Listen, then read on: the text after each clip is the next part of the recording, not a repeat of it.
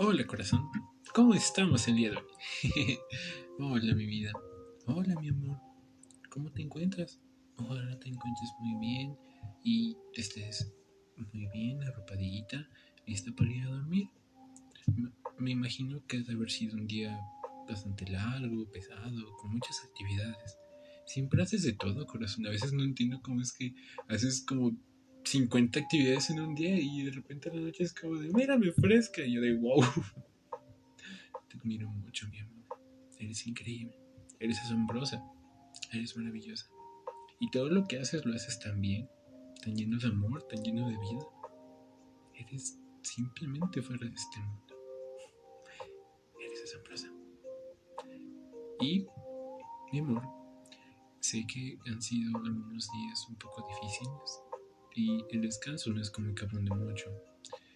Apuesto que también ha sido difícil el conciliar el sueño y sobre todo poder sentirme tranquila para dormir. Al respecto, quiero decirte que no puedo esperar el día en el que pueda estar a tu lado para poder abrazarte y decirte, oye, te amo. Eres una persona asombrosa ¿Y qué te parece si vamos a dormir? Te diría, mi amor, vamos a la cama. Y si no te duermes en el sillón, iríamos a dormir. Juntos. Te amo mucho. Y espero que esta pequeña lectura, perdón, te ayude a considerar un poco el sueño, corazón. Al respecto referente a la obra de la máquina del tiempo, si estamos recordando en cuanto a algunos capítulos pasados, eh, básicamente el, viajero del tiempo perdió una palanca que pues, le permitía desplazarse a través del tiempo en su máquina y por tanto ahora se encuentra varado en esta época tan rara llena de extraños hundecillos. Pero al parecer encontró eh, pues, una forma eh, de volver a encontrar su máquina que pues resulta que también se la volaron, ya sabes, como si fuera Catepec. Se llevaron su máquina del tiempo y encontró que esta especie de comunidad de arañas, hombre, hombres araña, hmm, ¿un araña hombre sería aquel hombre que es similar a una araña? ¿O una araña que es similar a un hombre? Bueno, resulta que le robaron la máquina y está buscando la forma de recuperarla. Eh, el viajero del tiempo encontró un pasadizo a través de algunas estatuas antiguas que se encontraban eh, dispersas por básicamente lo que queda del planeta y encontró una forma de ingresar a su guarida. De hecho, se ayudó de, su nueva amiga, Wina, que precisamente le, explicó su forma tan peculiar de explicar las cosas, que era muy peligroso acercarse a esa parte donde estaban las arañas hombre, los hombres araña. Y precisamente por ello, el viajero del tiempo dijo, a mí me la pela. Y viajó, regresó y se dio cuenta que no se la pelaban. Efectivamente, esas cosas son muy aterradoras. Y por tanto, corazón, ahora retomando a este punto, ¿qué es lo que va a hacer él? Pues ahora lo veremos en este capítulo 10, titulado Atrapado por los Morlocks. Ah, sí, los hombres arañas se llaman Morlocks. Así que, bueno, en este momento solo tenía ideas vagas sobre lo que haría sin embargo, mientras yacía despierto esa noche, razoné con tranquilidad sobre mis necesidades más urgentes. En primer lugar, tengo que encontrar un arma fuerte, me dije a mí misma. Luego, un lugar seguro que me sirva de refugio. Y después, tengo que encontrar la manera de hacer una antorcha para usarla en contra de los Morlocks. También tengo que hacer alguna clase de ariete para romper y abrir las puertas de bronce de la Esfinge Blanca. Estaba seguro que al tratar de entrar tan precipitadamente por estas puertas, llevando únicamente una llama de luz, podré encontrar mi máquina del tiempo y escapar de este extraño lugar. Ya sabes, irme de aquí y posiblemente llevarme a Wina. Había yo, había yo decidido traerla a nuestra época, aunque ella no entendía con claridad dónde sería o cuándo sería, más bien. Estaba muy ansiosa de regresar a mi casa. Conmigo. Continuamos nuestro camino hacia el Palacio de la Porcelana Verde por la mañana y llegué a él cerca del mediodía. Lo encontré desierto y extrañamente en ruinas. Pedazos de vidrios rotos colgaban de sus ventanas y grandes láminas de revestimiento verde se habían caído de la deteriorada estructura metálica de su construcción.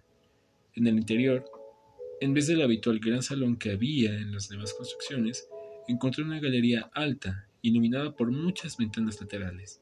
El piso, enlosado, estaba grueso del polvo gris. Luego observé varias partes de inmensos esqueletos esparcidos en el centro de la habitación. Parecían ser criaturas extintas.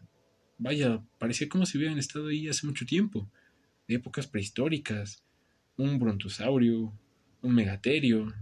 Claro, por supuesto, estamos en un antiguo museo, y este debe ser el cuarto de los, fósiles. A lo largo de la, de la galería había repisas que sostenían estuches de vidrio de nuestra época. Deben de haberlos sellado para que, al cerrarlos herméticamente, se encontraban los fósiles en el interior y, por ello, estaban muy bien conservados. Me imaginé que la ausencia de bacterias y hongo en este mundo del futuro había retrasado mucho la descomposición de estos fósiles. Explorando un poco más, llegamos a una pequeña galería mineral y luego a un área en la que se exhibían los amastontes. Vaya, no sé qué es esto, un armastonte de máquinas, supongo que es como una especie de revestidura metálica, o como la carrocería de una máquina. La mayoría estaba oxidada y se encontraban inservibles, pero algunas todavía se veían muy bien. Sin embargo, solo podía hacer algunas vagas suposiciones sobre el uso de estas máquinas. Mientras me preguntaba cómo podía yo utilizar estas viejas máquinas en contra de nuestros enemigos, Wina de pronto se me acercó, tiró de mi manga y luego me tomó de la mano. ¿Qué pasa, Wina? Le pregunté. Te ves preocupada. Había estado tan absorto en las máquinas que no me había percatado de la disminución de luz ni de la inclinación del piso de la galería. Pero los temores de Wina llamaron mi atención al hecho de que la galería continuaba hacia una profunda oscuridad. El piso en el que se extendía más tenía unas pequeñas y angostas huellas. En la lejana oscuridad escuché un golpeteo peculiar y los mismos ruidos extraños de motor que había escuchado abajo, en el pozo. Me di cuenta que todavía no tenía un arma para protegernos, pero necesitaría una de inmediato. Mis ojos recorrieron las máquinas y se detuvieron en una inmensa palanca que salía de una de ellas. Trepando a gatas sobre la máquina y sujetando la palanca con mis manos, puse todo mi peso sobre ella. Después de ejercer presión por un minuto, se desprendió y me reuní con Wina. Ahora, provisto de un arma en forma de un garrote en las manos, Cómo me encantaría romper el cráneo de algunos Morlocks con mi nuevo garrote, pensé. Sin duda, este es un instrumento para matar a mis descendientes. Solo la, preocupación de dejar a Wina y a mi deseo de encontrar una máquina del tiempo me impedían dirigirme directamente hacia esa oscuridad y matar a los Morlocks.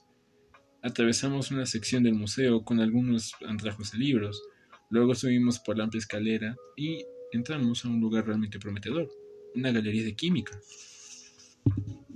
La galería está muy bien conservada y en uno de los estuches cerrados herméticamente encontré una caja de fósforos. Ansiosamente los probé, pero se hallaban en un perfecto estado. Ni siquiera estaban humedecidos por el tiempo. Estaba tan contento que sirvió una tonada y me di vueltas por el salón bailando, mientras Wina me miraba con asombro. Y así, señorita 802.701, es como bailábamos en mi época, exclamé con alegría cuando terminé. Luego, luego hice otro descubrimiento, una porción de alcanfor en un tarro sellado. Estaban a punto de deshacerme de él cuando recordé algo. El alcanfor puede, puede arder, exclamé. Esto me sirve para hacer una gran vela, y puse la porción de alcanfor en mi bolsillo junto con los cerillos. No creo que sea muy buena idea juntar unos cerillos con algo que arde precisamente en tu bolsillo, pero bueno. Cosas de viajeros del tiempo. Fue frustrante encontrar después muchas pistolas, revólveres y rifles, pero ninguna bala ni pólvora. Luego, en otro estuche, de que estaba cerrado herméticamente, hallé dos cartuchos de dinamita. Perfecto, exclamé, y rompí el estuche alegremente, poniendo un cartucho con una pequeña galería lateral. No estoy seguro que este imbécil sepa que los fósforos y la dinamita y cosas que arden deban ponerse en el mismo bolsillo. Pero bueno, ¿quién soy yo para juzgar? Esperé cinco minutos, diez, quince, para que explotara, pero nunca lo hizo. era solo una imitación. Qué mal, le dije a Wina. Podría haberlos usado para volar las puertas de la Esfinge y recuperar mi máquina del tiempo, pero tal vez pueda forzar esas puertas y abrirlas con mi maravilloso garrote. Claro, si es que no lo utilizo para matar a los Morlocks antes. Mi plan ahora era dirigirme hacia la Esfinge Blanca, llegar lo más lejos posible, ahora que la noche se acercaba. Yo no tenía ningún miedo a dormir o algo parecido a la intemperie. Sabiendo que tiene los fósforos y el alcanfor, pude encender una hoguera para mantenerme lejos de los Morlocks. Mientras caminábamos, me detuve para recoger unas ramas y hierba seca. Con esto en mis brazos, nuestra marcha fue más lenta. Cuando llegamos a las afueras del bosque, que consideré que tendría un kilómetro y medio, sentí que me estaba dando sueño. Pero luego, con la oscuridad, también los Morlocks vendrían. Hmm. Cuando nos detuvimos entre el arbusto negro, vi detrás de ellos detrás de nosotros. Lo mejor que podemos hacer es adentrarnos en el bosque y cruzarlo hasta llegar a la ladera descubierta, porque ese será un lugar de descanso más seguro. Los fósforos y el alcanfor iluminarán nuestro camino. Me di cuenta que no podía encender los fósforos y cargar leña al mismo tiempo, así que puse la leña en el piso y entonces...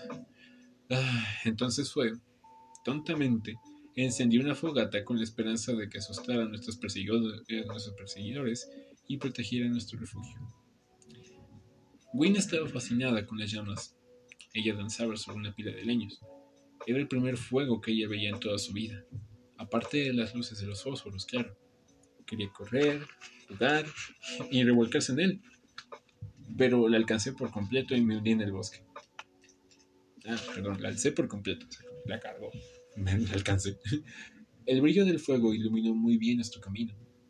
Pronto empecé a escuchar pisadas detrás de mí. No podía encender un fósforo porque llevaba Win en mi brazo izquierdo y en la mano derecha llevaba mi garrote de acero. Voces como las que había escuchado en el muro subterráneo se acercaban detrás de nosotros. Luego, en otro instante, sentí un tirón de mi saco y después otro en el brazo. Wina temblaba violentamente y luego se quedó quieta. Tuve que bajarla para encender el fósforo. Cuando buscaba torpemente mi bolsillo, comenzó una lucha en la oscuridad en torno a mis rodillas, con Wayne en silencio y los Morlocks haciendo sonidos peculiares de arrullo. La luz repentina de mi fósforo mostraba a Wina tratando de asirse de mis pies con la cara en el piso. ¡Wina! exclamé, inclinándome sobre ella. Ella apenas respiraba.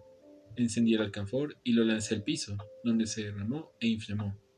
Esto alojó temporalmente a los Morlocks hacia las sombras.